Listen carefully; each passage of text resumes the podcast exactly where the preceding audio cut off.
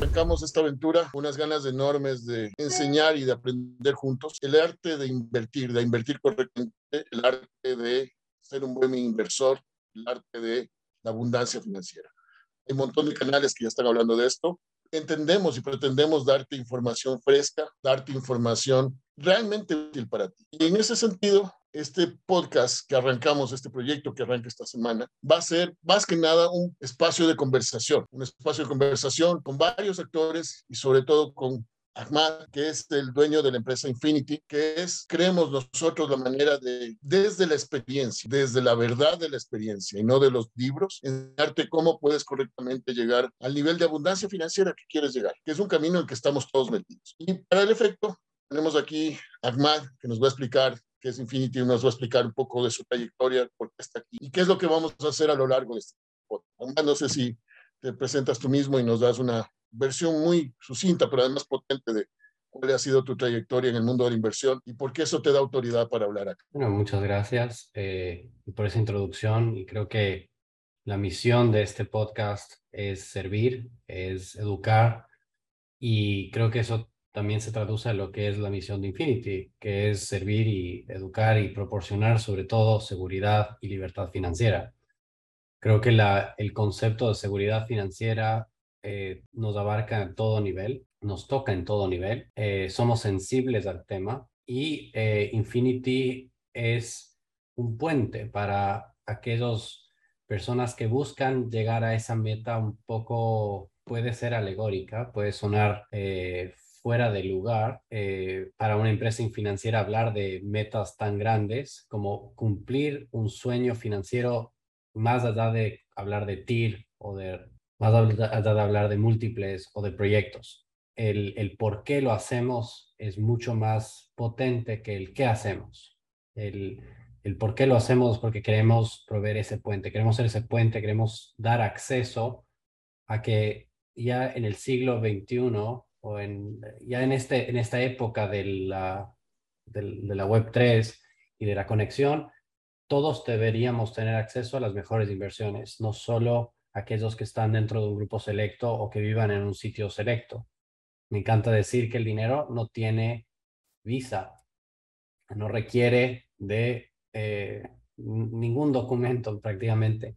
Y el capital que uno lo trabaja debe ponerlo o, o, invertirlo en los lugares donde mayor rendimiento, con mayor seguridad se pueda tener. Y estos son dicotomías, son a veces el rendimiento va con riesgo, pero creo que lo más importante primero es hablar del tema, romper mitos y ojalá que este espacio sea eh, entre nosotros algo de mucha confianza, algo que, muy bien dicho, hablamos desde la experiencia, eh, no, desde la, no desde la teoría y, y, creo que introduciendo lo que hacemos, nosotros hemos crecido una, primero que he sido interesado en, en inversiones toda mi vida, creo que siendo, mitad persa y mitad ecuatoriano, la mitad persa, creo que la parte medio oriental es muy arraigado a los ladrillos. De hecho, tenemos un dicho que si sostienes dinero en una mano y ladrillos en otra y soplas, ¿cuál se queda? En esa es la que debes dejar el dinero. Y eso es como algo muy arraigado de nuestra cultura y por eso creo que los medio orientales tenemos mucho afán sobre los bienes raíces. Entonces diría que toda la vida he tenido un, una cercanía o afinidad hacia los bienes raíces con las enseñanzas de, mi, de mis padres, pero después de la universidad estudié finanzas, estudié inversiones, he manejado carteras de family offices de las personas más importantes o familias muy importantes. Y esto me ha dado exposición hacia todo tipo de inversión, desde cripto hasta bolsa, bonos, eh, equities extranjeros, eh, un poco más sofisticados como es el capital de riesgo, bienes raíces de capital privado, eh, criptomonedas, etcétera, etcétera, etcétera. O sea, la, la, lista me ha dado esa exposición a ver todo ese tipo de mundos y después ver cuáles son los mejores, cuáles son los que tengo más afinidad y, y regresé a como las enseñanzas de niño que los bienes raíces son el, tal vez los más seguros, pero eh, hay una distinción muy grande entre entre saber patear la pelota y jugar el mundial o, ser profesional. Entonces, eh, en los últimos años nos hemos convertido profesionales en Infinity. Nadie nace siendo profesional, pero nos hemos convertido profesionales y hemos traído jugadores profesionales al, al equipo de Infinity para poder proporcionar el mejor proyecto. tal vez no me gusta usar el mejor, más, ni todos esos adjetivos que son sobreusados, pero la idea es tener un, un equipo de expertos que pueda seleccionar proyectos que son buenos, sistematizarlos para poder ofrecerles a inversores eh, y que el puente sea universal. Eso un poco sintetizado mi, mi, experiencia eh, y también lo que queremos hacer con Infinity. Perfecto. Es justamente lo que conversábamos hace un minuto. Eh,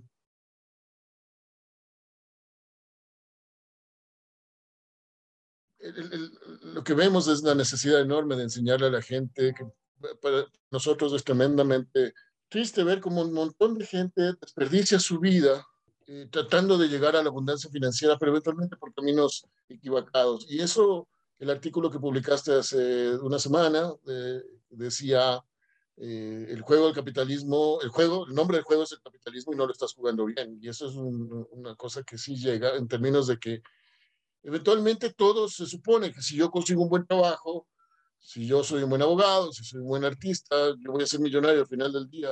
Si consigo una participación en la carrera corporativa, lo puedo hacer, o me hago empresario. Entonces, ¿por qué eventualmente no estoy jugando bien el juego del capitalismo? Creo que nos olvidamos que, que la palabra es y el sistema en el que trabajamos o el que vivimos se llama capitalismo y no empleadorismo o otra maestríaismo. Eh, es, no estamos viviendo en un mundo tal vez, es, las tendencias que yo, que yo presentía, que yo siento que muchas personas se quedan eh, estancados o siguen patrones de, no, pero yo para seguir, para ser rico o para tener mucho dinero, yo tengo que trabajar, yo tengo que activamente hacer dinero. Pero yo siempre pregunto, ¿y pasivamente qué estás haciendo? Y pasivamente no digo de, de, de cuánto debes, sino cuánto, hace, cuánto dinero estás haciendo sin que tú trabajes, sino que cuánto tu dinero está trabajando por ti. Eh, y, y, creo que las personas también, creo que nos da, me da pena a veces que el colegio no enseñe estas cosas.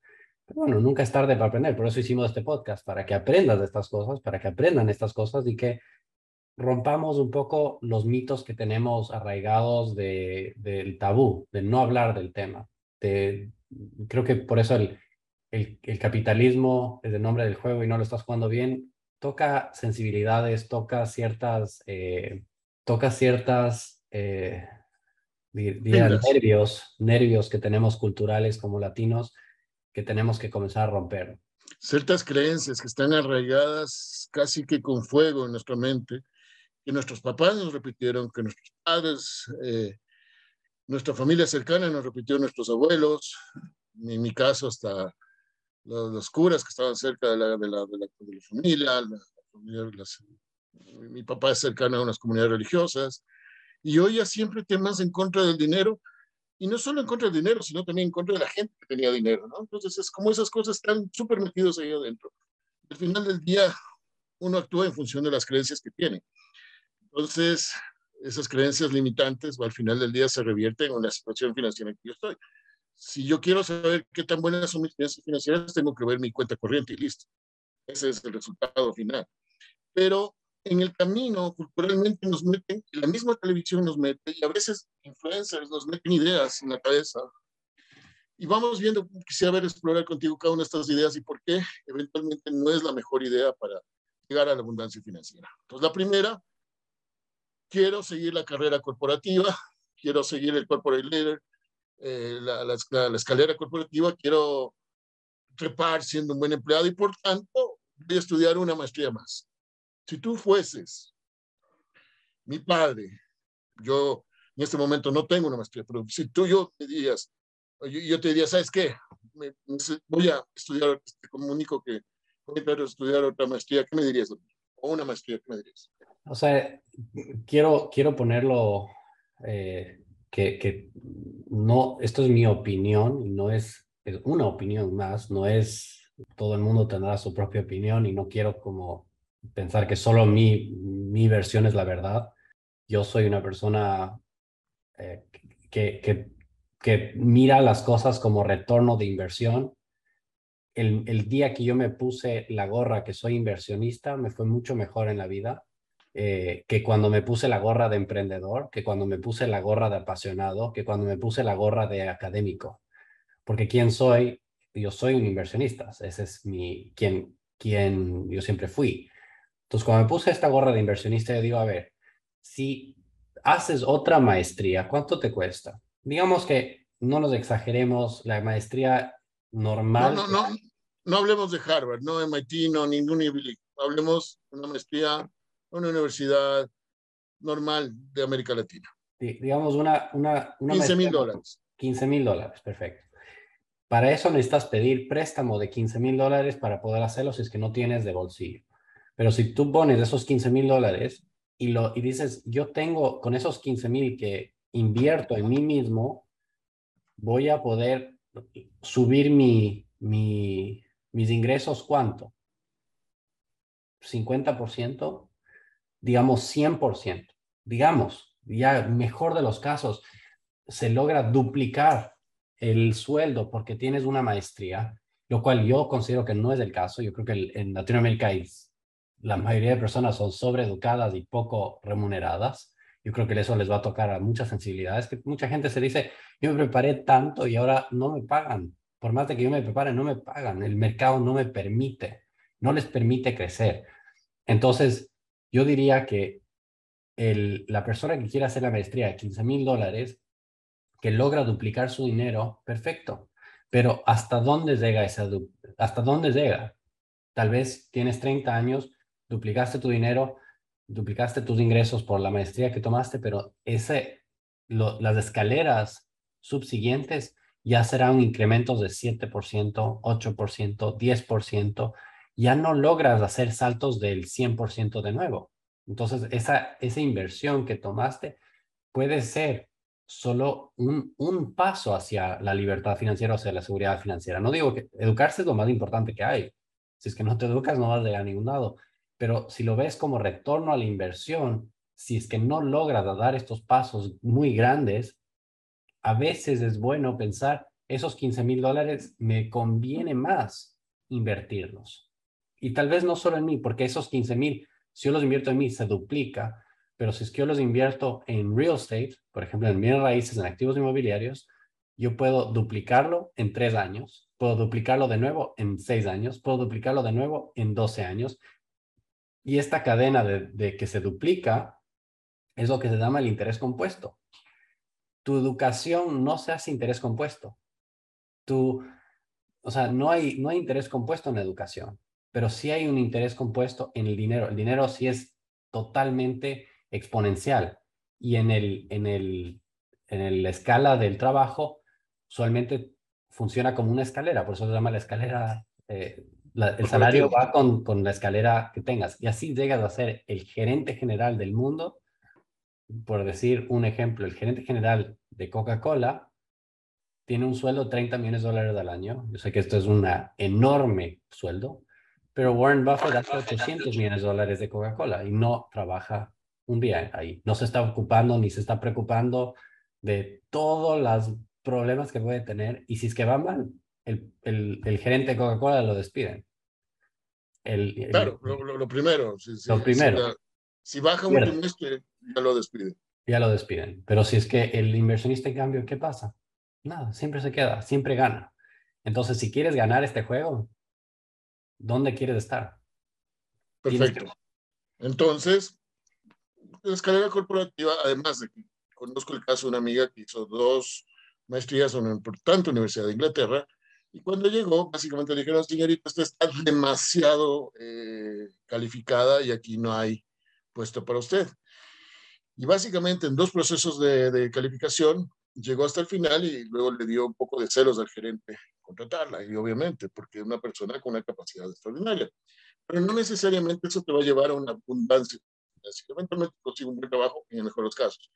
Y ahora yo oigo, el otro día hablaba con mi hija y mi hija hablaba con, con yo le oía que hablaba con una amiguita y la amiguita decía que su gran sueño era ser influencer porque los influencers en Estados Unidos ganaban una cantidad de dinero simpatiquísima. Y otra más que quería ser cantante de, esta música latina y básicamente quería ser una persona famosa. ¿Es la fama el camino al dinero? Yo diría que la fama no es el camino del dinero, más bien es el camino del, de perder el dinero. La fama siempre requiere que estés gastando. La fama requiere el gasto. El dinero de verdad está en lo que no ves. El dinero está en el ahorro. El dinero está en lo que no gastas. Y la fama genera, necesitas viajar en primera clase, necesitas estar en el restaurante, necesitas, o sea, la fama es, la fórmula de la fama es el uno en un millón o el uno en, un, en diez millones. O sea, esa no es la fórmula para, para, para lograrlo, porque para la fama necesitas gastar, para invertir es exactamente lo opuesto. ¿Puedes desarrollar un poco más de eso? Me parece súper interesante. Quiere decir que eventualmente, si yo soy famoso, y hemos visto en Latinoamérica miles de casos, no, no, no cientos, futbolistas, por ejemplo, que llegan a tener mucho dinero y luego terminan pidiendo dinero en la calle, lo he visto. Eso es porque en sí la estructura de cómo es esto de fama, donde yo tengo que gastar en el buen auto, en el buen restaurante, en las buenas joyas, en el buen reloj, es contrario o porque yo estoy mal educado o no podría yo ser famoso y usar ese dinero e invertirlo bien, pero me inventen una lógica diferente. Sí. ¿Cómo, ves? Sí, sí. O sea, existen las dos maneras. Si, si busco la fama para ser rico, ese es el camino a la perdición. Creo que ahí es donde, eso es la, donde yo iba. Pero si ya te hiciste famoso porque eres futbolista, porque eres, o sea, naciste con un gran talento, el, el, el hacerse rico y el ser rico es muy diferente. El ser rico significa saber administrar el dinero, saber cómo manejarlo y saber dónde no gastarlo y saber cómo invertirlo. O sea, el ser rico. El hacerse rico puede darse estas, estos, eh, digamos, suertes. Eh, puedes ganar la lotería también. Pero muchas personas que ganan la lotería pierden todo el dinero. ¿Por qué? Porque no saben cómo ser ricos, cómo manejar y administrar el dinero. Y, y por eso decía que la fama es la forma de, gastárselo. O sea, si, si es que mañana, y, y, muchas personas hacen esta pregunta o te hacen esta pregunta casualmente, si mañana te da un millón de dólares, ¿qué harías? Y la mayoría de personas dicen, yo gastaría, yo pondría, me compraría un Ferrari, me compraría, qué sé yo, joyas, zapatos, viajaría con mi familia, o sea, todo, todas las cosas pero muy pocas personas responden, yo sería libre o yo sería eh, un mejor inversor o yo sería, o sea, como una persona más, eh, una persona que se merece eso al, al, al, tener, al tener una manera de, de ver el mundo más, más servicial, diría yo, más hacia afuera y no tan hacia adentro. Tú, tú estarías entonces planteando una cosa, lo, lo, logro percibir entre líneas, de que ser rico y tener plata no es lo mismo. No. ¿Puedo explicarnos? Entonces, creo que el tener dinero puede ser transitorio. El dinero va y viene. El dinero va y viene y creo que eso es cuestión, a veces hay, hay, hay, todos hemos tenido esto, no hay persona en el mundo que ha estado un día donde ha estado muy golpeado, hay días que estamos muy bien. La vida es un péndulo el, tener dinero es igual que el tener pobreza, el no tenerlo. O sea, ese es un estado transitorio. En cambio, el ser rico, tengas o no, eres, porque es, es tu esencia. Y la esencia no solo quiere decir, ah, yo sé la mejor estrategia de inversión, sino yo, yo tengo valor por el dinero, yo tengo, yo sé cuánto, eh, dónde, dónde debo gastar, dónde no debo gastar, como decía antes, el dinero, el, la mayoría de personas, las personas que más dinero tienen no, los, no lo muestran. ¿Por qué no lo muestran? Porque lo tienen. Porque para mostrarlo tienes que gastarlo. Entonces, eh, la, es, muy es, es contraintuitivo. Entonces, el ser rico es, empieza aquí, eh, más, que, más, que, más que votar el dinero. O sea, no, pero a ver, yo, yo, conozco un médico cirujano excelente, eventualmente uno de los mejores del mundo, patólogo, oncólogo, es un genio, hay que decir las cosas como son, y obviamente una consulta con él es bastante costosa. Eh, y obviamente el nivel de vida que él tiene, muy merecido de, de, de paso, debo decirlo. Eh, ¿No puedo decir que él es rico? Sí, 100% podemos decir que él es rico, pero tal vez lo que le falta es que no todos somos hechos para, o sea, no todos tenemos todo el abanico de, herramientas. Eh, se merece su riqueza, se merece sus resultados, obviamente, claro que sí.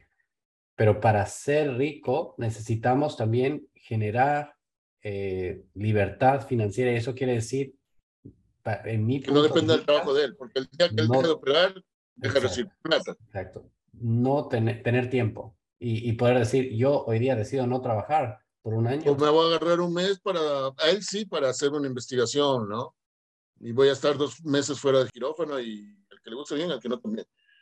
No, él, no creo que tenga esa posibilidad. ¿Qué pasa si, él, si a él le pasa algo? los, los cirujanos, por ejemplo, sus, esto es algo que yo descubrí recientemente, eh, las, los, los, médicos, sus manos tienen que ser aseguradas, porque ¿qué pasa si es que ellos se tropiezan y se rompen un dedo eh, y ya no pueden operar o su, toda su vida depende, ya no es solo de, o sea, depende de su, de su habilidad de producir dinero, eh, depende de sus manos. El rico, el, el, digamos, el que está en el siguiente nivel, que es el título de este podcast, es el que duerma, coma, haga, no haga, puede lograr. Tiene un ingreso permanente, un ingreso pasivo, porque no requiere que él esté activamente generándolo. Correcto. Entonces, y además, creo yo, si es que, si es que lo, vamos a un, un tema más filosófico, es el rico es el que trabaja por vocación. Ya, él no necesita trabajar. lo, hace por, quiere. porque lo ama realmente. Y aquí viene un tema clave últimamente, si tú revisas el Internet, y hemos visto algunos casos, hay un montón de influencers que lo hacen de la mejor manera, diría yo.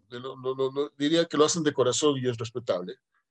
Pero te hacen creer que el camino hacia la libertad financiera y la abundancia financiera es ser emprendedor.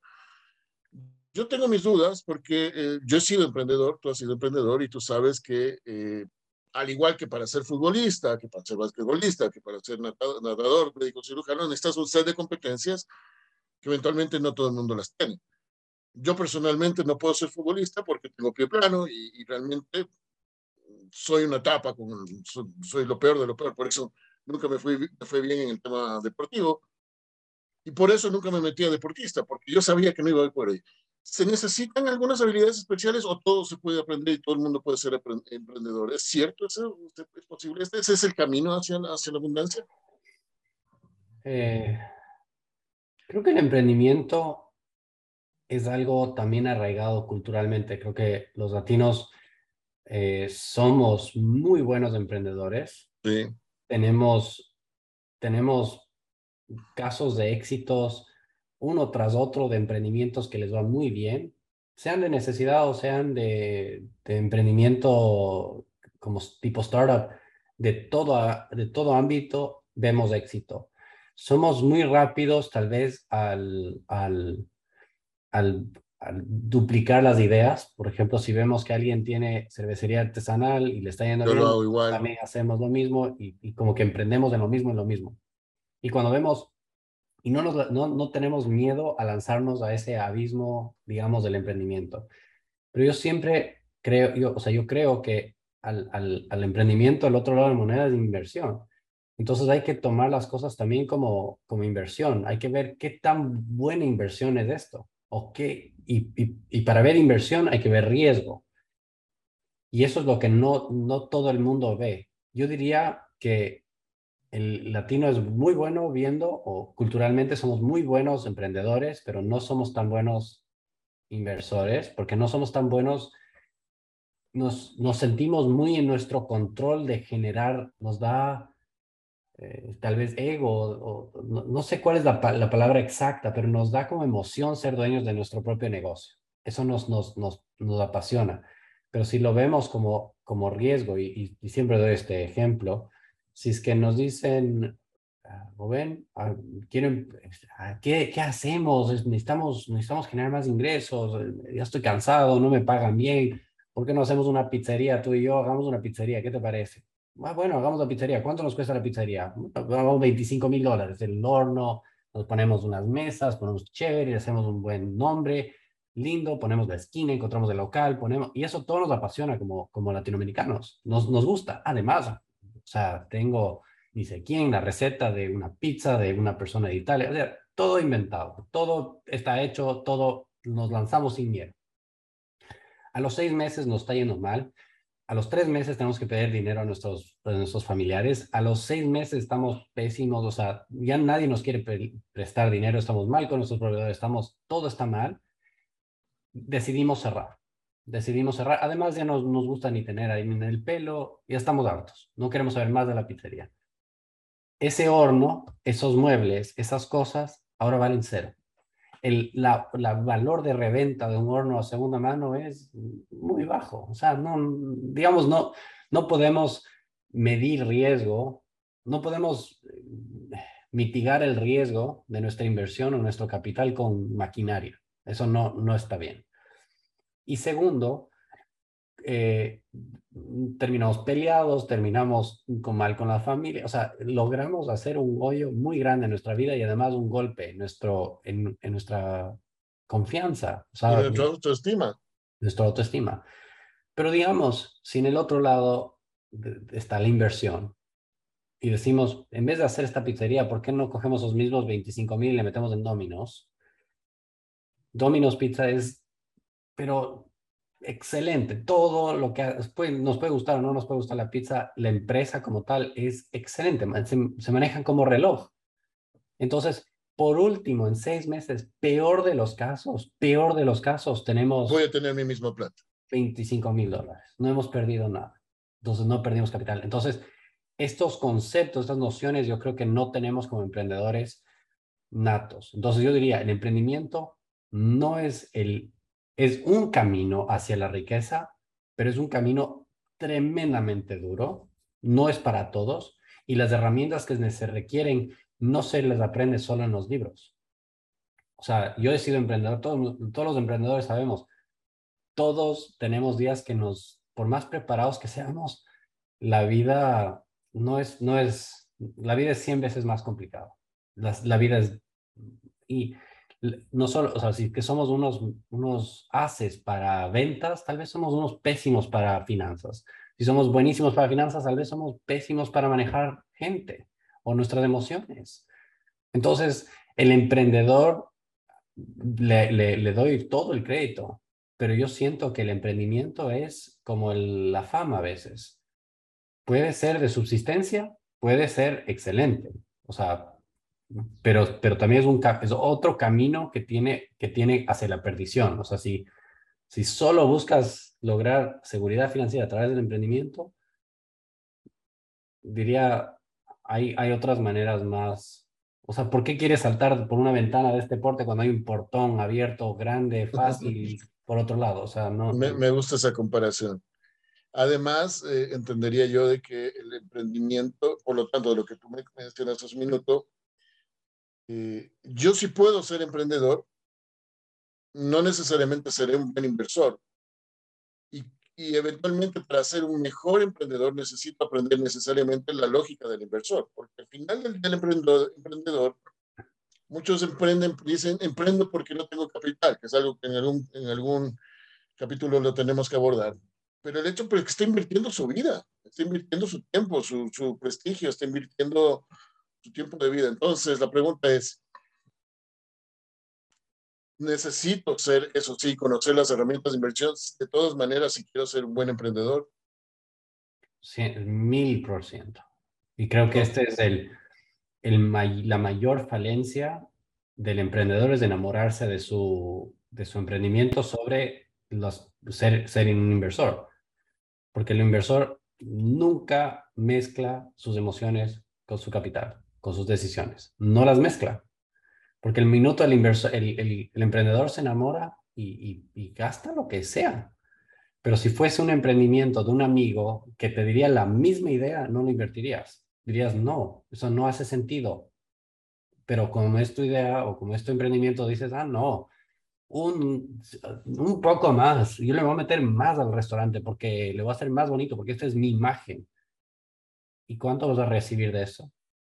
¿Cuánto vas a retornar de eso? qué tan rápido va a ser el retorno, qué tan seguro está tu capital ahí, cuánto de ese capital vas a poder recuperar si todo sale mal.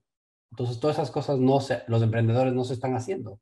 Entonces, tuve esta, eh, eh, y estoy hablando de aprendizaje, o sea, de experiencia, no, de, no solo de, lo, que dice la teoría.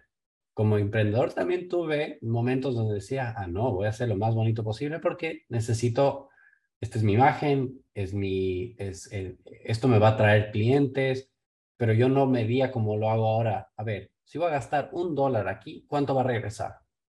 Si no va a regresar, no quiero gastarlo, porque me cuesta, es mucho esfuerzo que está detrás de ese dólar, no quiero ponerlo en riesgo, quiero ponerlo en productividad.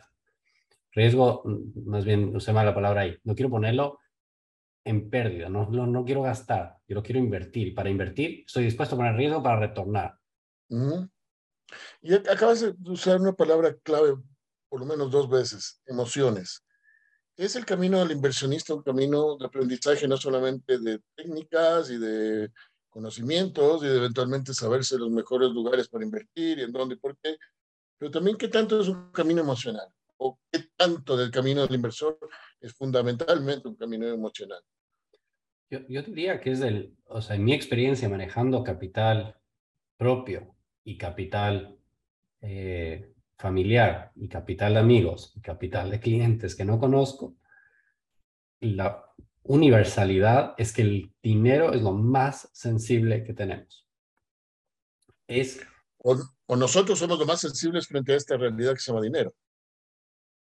También, pero yo diría que es que el dinero no significa solo dinero, el dinero significa esfuerzo, el dinero significa eh, herencia, eh, significa conexión hemos tenido clientes que nos dicen, esto es el fruto del trabajo de mi padre que lo hizo en 40 años, que trabajó todos los días. O sea, esa energía es súper valiosa, súper poderosa para la persona que lo sabe canalizar. Para la persona que tiene miedo, es la peor. no debería, es como el, el, médico tratando de operar sobre su madre o sobre su hija o sobre sus hijos. O sea, no lo debería hacer porque tiene demasiada emoción. Y, y porque nada va a incitar tanta emoción como el dinero. Yo, yo siempre digo, en una parada de bus vas a hablar de, uy, me rompieron el corazón, tal persona me traicionó. El amor hablamos como si nada. El dinero, es decir, perdí dinero, nunca, nunca, nunca hablamos de este tema. Y es porque es muy sensible. Y porque es muy sensible, somos extremadamente eh, emocionales a este momento, eh, a, ese, cuando tocamos eso es algo muy emocional. Entonces, para convertir, y encima, esa es la dificultad, que no solo debes aprender de TIR y de, y de múltiple y de todos estos fórmulas para calcular el rendimiento y todo lo demás, y dónde colocar y cómo se coloca y cómo se, se, se mide todo esto, sino que tienes que aprender a tener una estabilidad emocional que te permita pensar sumamente claro, sumamente claro, o sea, nada de emociones. Ahora, esto no significa, eh, cuando hablas de IRBAN, valor actual neto, retorno de inversión, riesgo, que tú para ser un buen inversionista tengas que ser un graduado en Harvard o en, o en Yale en, en finanzas o en economía o en administración financiera ¿Qué tanto es eh, la parte técnica? Me imagino que es importante, pero frente a los otros eh, activos que tienes que tener, las otras eh, habilidades que tienes que tener, como este tema de este perfil emocional, el, mindset adecuado, las creencias adecuadas, pero ¿qué tanto debe ser que necesitas ser un genio en, en matemáticas y administración financiera para ser un inversor? Absolutamente no. O sea, hay que acordarnos que la economía es una construcción social y la construcción social significa que no es para, para, para construir un avión, necesitas entender eh, toda la física y cómo funciona todo el tema, o sea, toda la física del mundo para que ese avión no se, no se estrelle. En cambio, en la economía, como es una ciencia social, y diferentes puntos de vista pueden tener el mismo resultado o inclusive mejores resultados personas que no tienen ni una idea. Existe una, existe una, estudio de personas que eh, invirtieron en bolsa, se fallecieron y nunca nadie, eh, o sea, no, llegó la persona que, que, heredó esa cuenta y pasaron 10 años que esas cuentas sin, sin que nadie las maneje. Se quedaron ahí y tuvieron mejores resultados que las personas de Wall Street. Wow. Cuentas mejores resultados que las personas de Wall Street que son profesionales a la NBA, al, o sea, a la NBA digo, al nivel más alto que existe las, las personas. O sea, si pensamos en el mundo financiero, Wall Street son las personas más pagadas del mundo, los más preparados del mundo, con las mayores conexiones en la ciudad más vibrante del mundo. O sea, todo lo máximo. Y estas cuentas hicieron más. ¿Cómo se explica? ¿Cómo se explica esto? Entonces, el, la construcción, eso es lo que hablamos, la construcción social. El punto de vista del uno puede ser opuesto al otro y aquí el que gana, ¿quién es? El que tiene mayor retorno. Y eso es muy difícil a veces medir quién va a tener. Puede ser la persona que, que estudió en Harvard como puede ser la persona que solo utiliza lógica, como la persona que solo utiliza, eh, qué sé yo, cualquier estrategia X. Sin embargo, sin embargo, la experiencia te da menos emoción. La experiencia te da menos... Eh, Volatilidad. Yo diría, te da, te hace menos eh, valiente, te hace menos valiente. Cuando no tienes experiencia, Sí. Cuando te hace, esto es un dicho muy común en Wall Street. Las personas que tienen experiencia no son valientes. ¿Por qué? Porque ya fueron valientes, invirtieron y cayeron. Digo, les golpearon.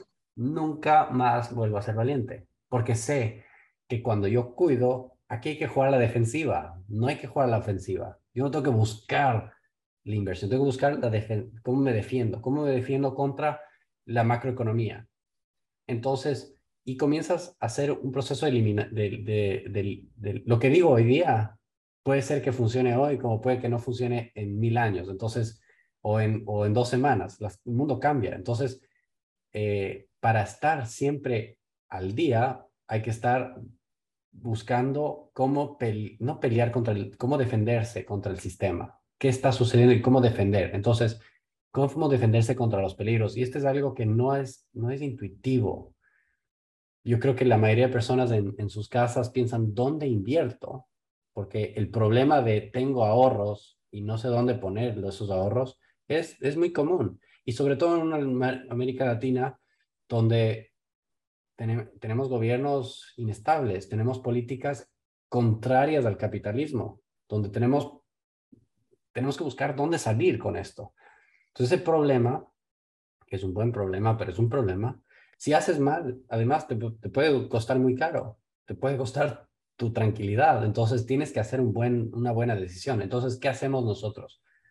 Los estudiantes de finanzas o los estudiantes de, de, de inversiones. Estudiamos historia. O sea, la persona que estudia historia tiene más, más eh, oportunidades de éxito, más posibilidad de éxito que el que sabe perfectamente todas las, cómo las matemáticas. Las matemáticas. Porque al final, interesante.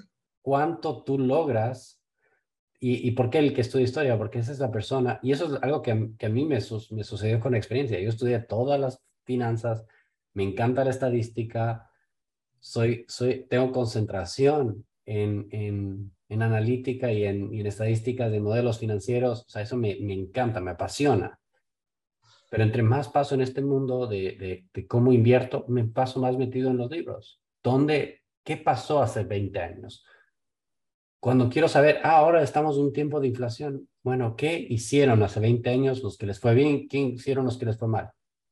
Qué interesante, qué interesante. con la historia tienes, entonces, es lo mismo que el médico. Entonces el médico también se comienza a ser profesional en, ah, este tipo de síntomas corresponde a este tipo de, cura y así voy eh, encontrando las soluciones.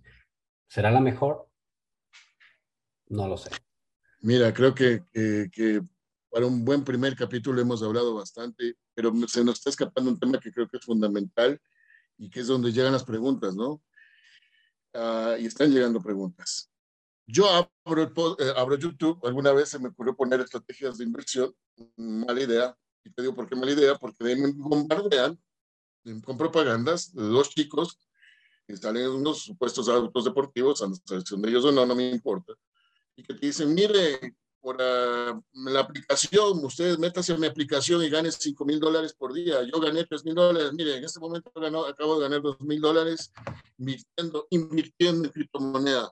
Y que la mejor solución, que la moneda ni sé cuánto, que Luna, que ni sé cuánto, que esferas, que Ethereum, que cripto, que Bitcoin. ¿Es la inversión en criptomoneda? Primero, dos preguntas. ¿Es la inversión en criptomoneda realmente inversión? ¿Y qué tan confiables son estas plataformas para hacer esto que, que dicen que están haciendo. Es, es darles la plata a ellos porque es una plataforma para que ellos hagan trading y luego me retornen inversión como dicen que tienen. No sé si puedes darme un poco de claridad al respecto. Eh, en general, yo correría de ese tipo de... O sea, en general yo correría, yo nunca pondría ni un dólar en algo así. Eh, primero porque me están llamando a mi codicia. Eh, mm. Me están llamando a que yo, a que mi ego juegue. Yo también quiero tener un carro rápido, yo también quiero aparecer en una playa, yo también quiero, me están llamando esa codicia de que yo quiero hacer dinero rápido y esa es el, la primera bandera roja. El minuto que nosotros sentimos codicia, levantemos una bandera de, de cuidado. Cuidado, no son sitios seguros, no son sitios seguros. Nadie en el mundo se hizo rico haciendo un negocio de estos. Nadie, no existe. Solo el que lo está haciendo en YouTube. Él, él se está haciendo rico. Los demás, nadie. No caigamos en codicia. Hay que tener cuidado. Cuando se habla de inversión, no estamos hablando de ganar la lotería, no estamos hablando de hacernos ricos del, de la noche a la mañana. Esto toma tiempo. Esto toma eh, consistencia, perseverancia.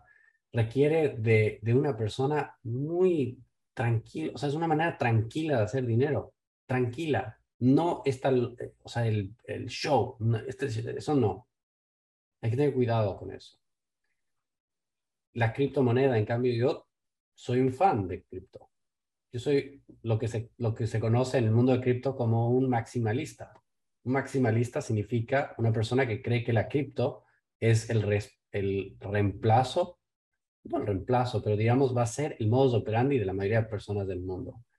Yo creo en esto, porque para mí es la progresión natural del Internet. Si el Internet 1 fue la información, el Internet 2 es la sociedad o la parte social, la compartir, el Web 3 va a ser economía, va a ser finanzas, va a poder nosotros transferir dinero sin tener un canal intermediario. Entonces, si antes teníamos que ir a las bibliotecas para coger información, ahora es sin, sin, intermediario. Antes teníamos que ir a vernos en algún sitio para tener una vida social, ahora lo hacemos online mañana no tendremos que ir al banco para usar nuestro dinero. O sea, es la progresión natural. Pero, aquí viene el gigante eh, signo de exclamación. Como inversión, hay que tomar, para ser inversionista hay que tener tesis de inversión. ¿Qué es una tesis de inversión? Es una hipótesis. Y esto es, o sea, cómo empieza a, a nacer este sombrero de inversionista, se convierte un poco de científico. Voy, voy a buscar cuál es la verdad entonces, como, ver, como buscar la verdad, yo no quiero ser ni predicador, ni alegador, ni estoy tratando de vender nada. Yo lo que estoy diciendo es voy a probar. Voy a, mi tesis, por ejemplo, para, para Bitcoin es que es el reemplazo del oro, es el oro del futuro. Entonces, si es el oro del futuro, ¿qué significa eso? ¿Por qué, ¿Por qué pienso esto? Porque el oro es tremendamente dañino para el medio ambiente. Me parece ridículo sacarlo de un hueco para ponerlo en otro hueco. O sea, ¿qué, qué, qué es esto? Dañar un medio ambiente para después poner una bóveda. O sea, no me hace sentido absoluto. Sin embargo, le hemos puesto un valor intangible. Intangible. Lo mismo puede hacer Bitcoin. Lo mismo. O sea, y sin hacer tanto daño. Tiene un costo al medio ambiente, sí, tiene la crítica pero no es nada comparado al, al, oro. Yo vengo de Ecuador, sé que la minería ilegal en Ecuador es algo tremendamente dañino para la salud, para el medio ambiente. La minería legal, en cambio, es otro problema. O sea, no necesariamente. Entonces. Pero el momento que yo compro una cripto, Sí. Yo gano si es que compré a un precio X y lo vendo a un precio de 2, 3X, lo que sea, pero superior a X. Si baja, el, con el momento que venda, he perdido dinero, pero en el transcurso no gané nada. ¿Esa es inversión? ¿Una moneda se puede considerar un vehículo de inversión? Ese, técnicamente, si no genera ingresos pasivos, no es inversión. Sin embargo, técnicamente también, toda cartera de inversión debe tener algo de oro. En, en, el, en tiempos pasados tenían por lo menos 3% de la cartera, de una, de, una, de una cartera de inversiones, siempre se tenía una pequeña posición en una moneda que no sea dólar o que no sea euro, que no sea, porque es una manera de mantener liquidez en algo que es rápidamente transferible. Lo mismo puede hacer Bitcoin. Entonces, mi posición de Bitcoin es si es que va a ser reemplazo de oro, que sea reemplazo de oro de esa, de esa porción de lo que debe ser dentro de una cartera, por más de que no sea considerada inversión. Lo mismo puede, se puede decir del maíz o del petróleo. No generan dividendos, no generan, pero pueden, al, solo tener arbitraje, como comprar bajo, vender caro, pero esta es una es un vehículo para mantener valor en el tiempo. Perfecto. Perfecto. Bueno, creo que hemos cumplido el, el, el, espacio que nos habíamos asignado, que es básicamente calculamos que el espacio en que cada persona está yendo a su trabajo para seguir viendo cómo pelea contra esta vida que a veces es tan incómoda, o muchas veces tan incómoda de no estar jugando el juego adecuado. Vamos a seguir con este espacio semanal donde vamos a ir aprendiendo junto a ti, aprendiendo junto a las personas que nos van a acompañar y aprendiendo junto a, las, a la gente que nos va a hacer sus preguntas, porque creo que es necesario, creemos que esto es necesario, creemos que alcanzar la libertad financiera que dicen en, en, Estados Unidos, alcanzar la abundancia financiera que decimos en América Latina, es fundamental para tener una herramienta, no necesariamente para tener el date y mostrárselo a los vecinos, bueno, si ese es tu camino del, del camino del ego, poco complicado, pero es una herramienta que te permite llegar a más y hacer más. Entendemos nosotros eso y sería bueno tener un capítulo solo para hablar del por qué el, el, el tener dinero. No solamente es un tema de, de mostrarle al resto, sino que fundamentalmente crecer. Y este es un camino de crecimiento y crecimiento interior, no solamente el camino de la codicia, sino es un camino a veces el anticodicia, diría yo, que es el camino de la mesura y a veces el, camino de la, de la austeridad, a veces, ¿por qué no? Cuando toca pero siempre en el camino del crecimiento y progreso. Entonces, agradeciéndote eh, a ti, agradeciendo a todo el mundo que nos escucha, la invitación está hecha la siguiente semana. Lanzaremos un nuevo podcast. Si tienen temas, por favor, métanse a la página y sugieran los temas de qué podemos hablar. Siempre en esta línea de la inversión, siempre en esta línea de entender más sobre lo que pasa en el mundo y cómo esas cosas que suceden en el mundo pueden afectar tu camino hacia la abundancia financiera. Muchas gracias. Gracias, No sé si quieres unas palabras finales. Más, más allá de agradecer que, que, hayan llegado a este punto a escucharnos, eh, pueden estar de acuerdo o desacuerdo con nosotros. Lo que queremos es abrir la mente. Si están de desacuerdo, díganlo. Si están de acuerdo, díganlo. Porque la idea de aquí es hablar y romper el tabú que... De que el dinero no se habla. De que el dinero no se habla, que el dinero es malo, que el dinero no, no, no es bueno. Entonces yo creo que tomen, tomen nuestras palabras como una, una guía, eh, un inicio, una luz. Si quieren, lo siguen. Si no quieren, no lo siguen. Eh, tampoco, no, no, no, estamos aquí tratando de convencer ni vender nada. Lo que queremos es abrir mentes, empezar una conversación y, exponernos y, mostrar y dar la cara a, lo que hemos hecho con experiencia y ojalá, ojalá eh, llegar a cambiar algún, hacer un impacto. Yo creo que lo vamos, vamos a hacer camino. Los amigos que quieran suscribirse, los, todo está en la página web. Si quieren suscribirse al podcast, suscríbanse también al newsletter, donde cada semana te damos en un espacio de lectura de no cinco, de cinco minutos o menos, la actualización de todos los fenómenos que están pasando en el mundo económico y cómo podría afectar a tu, a tu vida financiera. Suscríbete al blog donde puedes ir aprendiendo cada semana de una manera divertida de una manera entretenida cómo es este mundo de la inversión. Y estamos aquí para servirte y muchas gracias que nos hayas llegado, que hayas llegado hasta aquí con nosotros. Somos el siguiente nivel y queremos ayudarte a ti a llegar al siguiente nivel en tu vida, en la parte financiera.